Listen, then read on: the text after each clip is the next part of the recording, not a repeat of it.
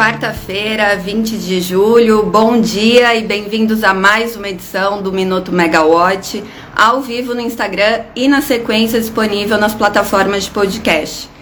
Eu sou a Natália Bezutti, jornalista da Megawatt, e só para dar um destaque que ontem o um Minuto Megawatt também foi ao vivo no LinkedIn, foi um teste aqui da nossa equipe, então depois comentem com a gente se vocês gostaram ou não para a gente dar sequência aí a esse produto.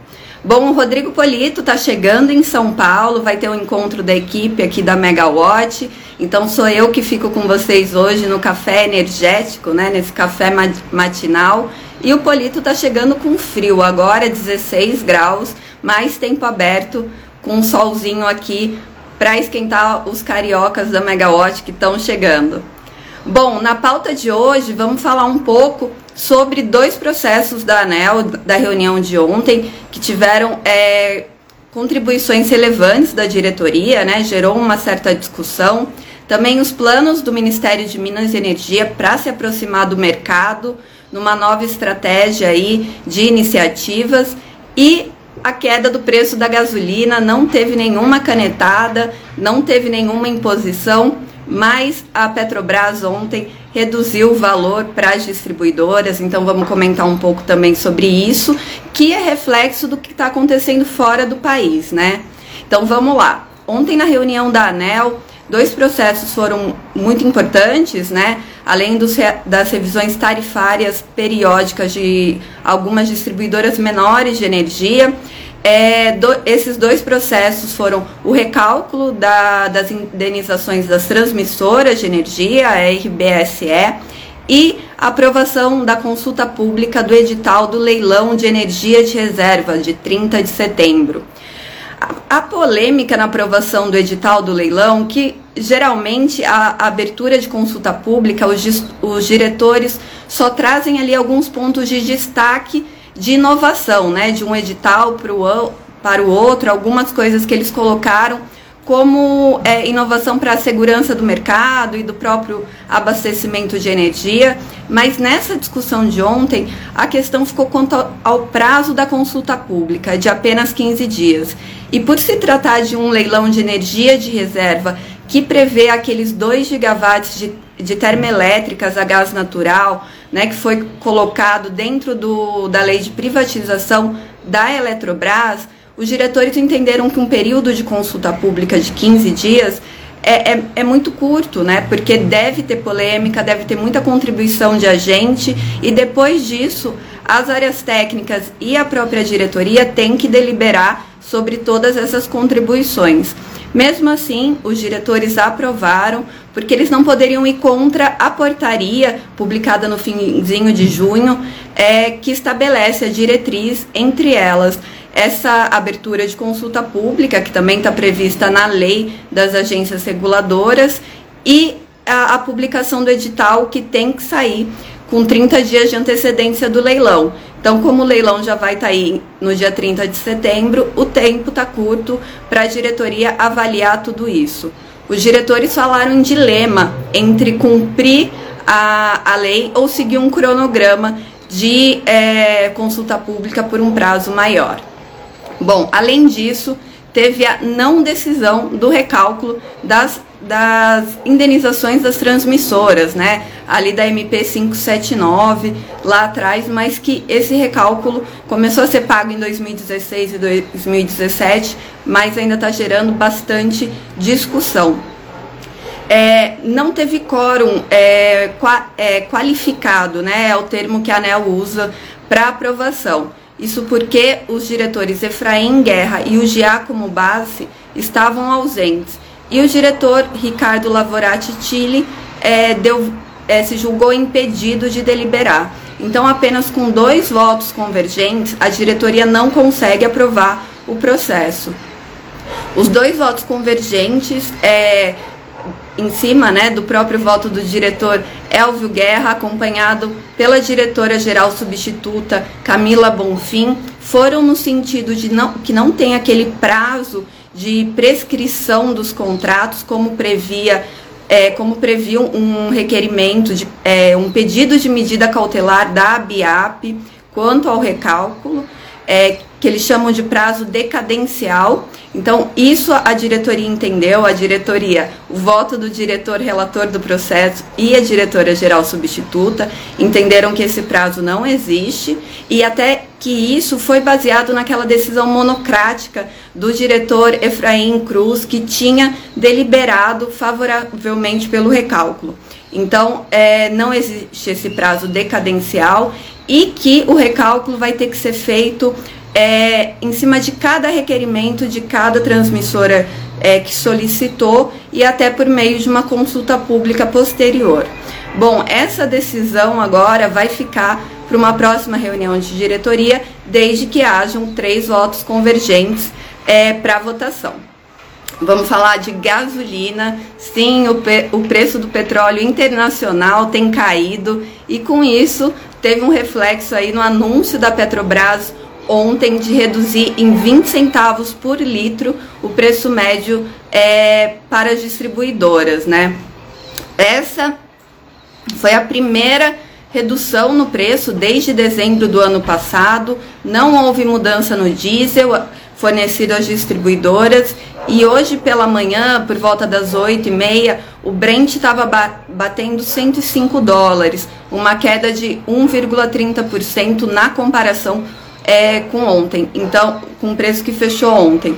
Então já está tendo essa queda, está sendo refletida aqui no mercado brasileiro e com isso também nos combustíveis, é, nos postos de, de combustíveis, né?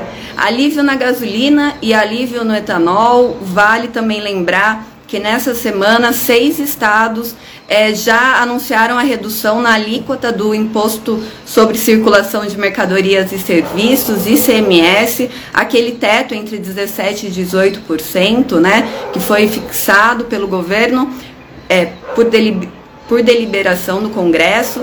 Então, é, no, no etanol hidratado, no entanto, é, três estados ficaram abaixo até da alíquota, né? São Paulo, Minas Gerais e Paraná é, outros estão ali dentro do, do teto, mas 11 estados e o Distrito Federal entraram com uma ação no Supremo contra essa lei, porque eles falam que a compensação, né, até para destino de recursos por meio do Fundeb e para a saúde, que foi adiada naquela é, retirada dos vetos que aconteceu semana passada junto com a aprovação da PEC dos combustíveis, é, essa esse adiamento para agosto, após o recesso parlamentar, vai influenciar agora na compensação dos estados. Então, eles entraram com esse recurso, a gente tem que acompanhar como é que fica.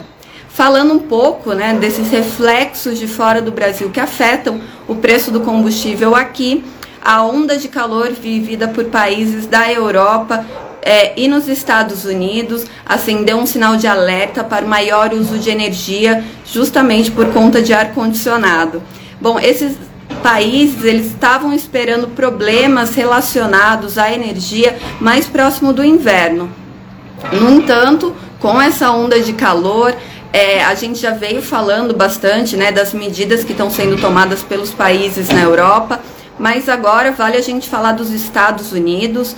É, segundo a CNN Internacional, Joe Biden deve assinar hoje ordens executivas com medidas para reduzir os impactos das mudanças climáticas por meio do aumento de energias renováveis.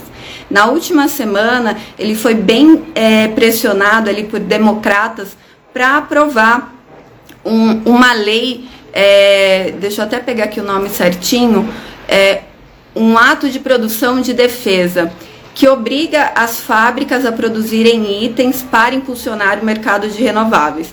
No entanto, essa questão já foi descartada. Tem que aguardar o que, que Biden vai assinar hoje como ordem executiva para mitigar as mudanças climáticas por meio de fontes renováveis de energia. Esse está sendo o alerta ali nos Estados nos Estados Unidos, está todo mundo de olho, até porque a plataforma de campanha que elegeu Biden foi justamente essa, né, de mitigar os impactos climáticos e também incentivar as renováveis, deixando os Estados Unidos até 2025 é, com 100% de energias renováveis. É, e o Biden agora enfrenta é, uma rejeição, né, podemos dizer assim, ele só tem 32% de aprovação do governo do seu eleitorado. Então tem que ver como é que vai como é que Biden vai sair em tudo isso em meio à questão da Rússia cortando fornecimento de petróleo e gás natural. Sobre os efeitos da onda de calor, a Camila Maia produziu uma matéria muito interessante na última semana sobre como o operador do Texas está enfrentando essa possível sobrecarga na rede, é, até porque ontem o, o, o, estado atingiu 42 graus, né? É, um, é uma temperatura que eles não estão acostumados e está sendo esperada uma sobrecarga. Vale a pena conferir na plataforma da Megawatt os dados do operador do Texas. Bom, para fechar o nosso boletim, ontem o Rodrigo Polito publicou uma matéria exclusiva sobre a estratégia de aproximação do mercado feita pelo, pelo ministro de Minas e Energia, Adolfo Saxida, é, dois meses, né, quase após ele, ele ser efetivado no cargo, ser no, nomeado, e o Saxida ele quer aprimorar marcos legais prioritários para o setor de infraestrutura. Por isso, é, ele criou um programa, né, o Ministério criou um programa intitulado Iniciativa Mercado de Minas e Energia, que deve ser lançado oficialmente na próxima semana em um evento em Brasília com representantes do Ministério, de agências reguladoras e empresas privadas em Brasília. Em meio a essas discussões né, do PLP 414, que não andou antes do recesso parlamentar e que prevê a modernização e abertura do mercado de energia elétrica. Bom, hoje na agenda do ministro a gente tem bastante tem alguns encontros com empresas, né? Então ele tem é, na parte da tarde encontro com a Copel, a 2W Energia, é, e pela manhã videoconferências com a Agência Internacional de Energia e com a ANP. No fim da tarde, é, a, o encontro está marcado com o deputado Danilo Forte, que nesse ano tem tomado a frente de pautas de energia na Câmara dos Deputados, inclusive do PLP 414. Bom, vamos aguardar. Eu vou correr para Megawatt para encontrar o Polito e a equipe. Polito está de volta amanhã com vocês. Obrigada e até a próxima. Tchau, tchau.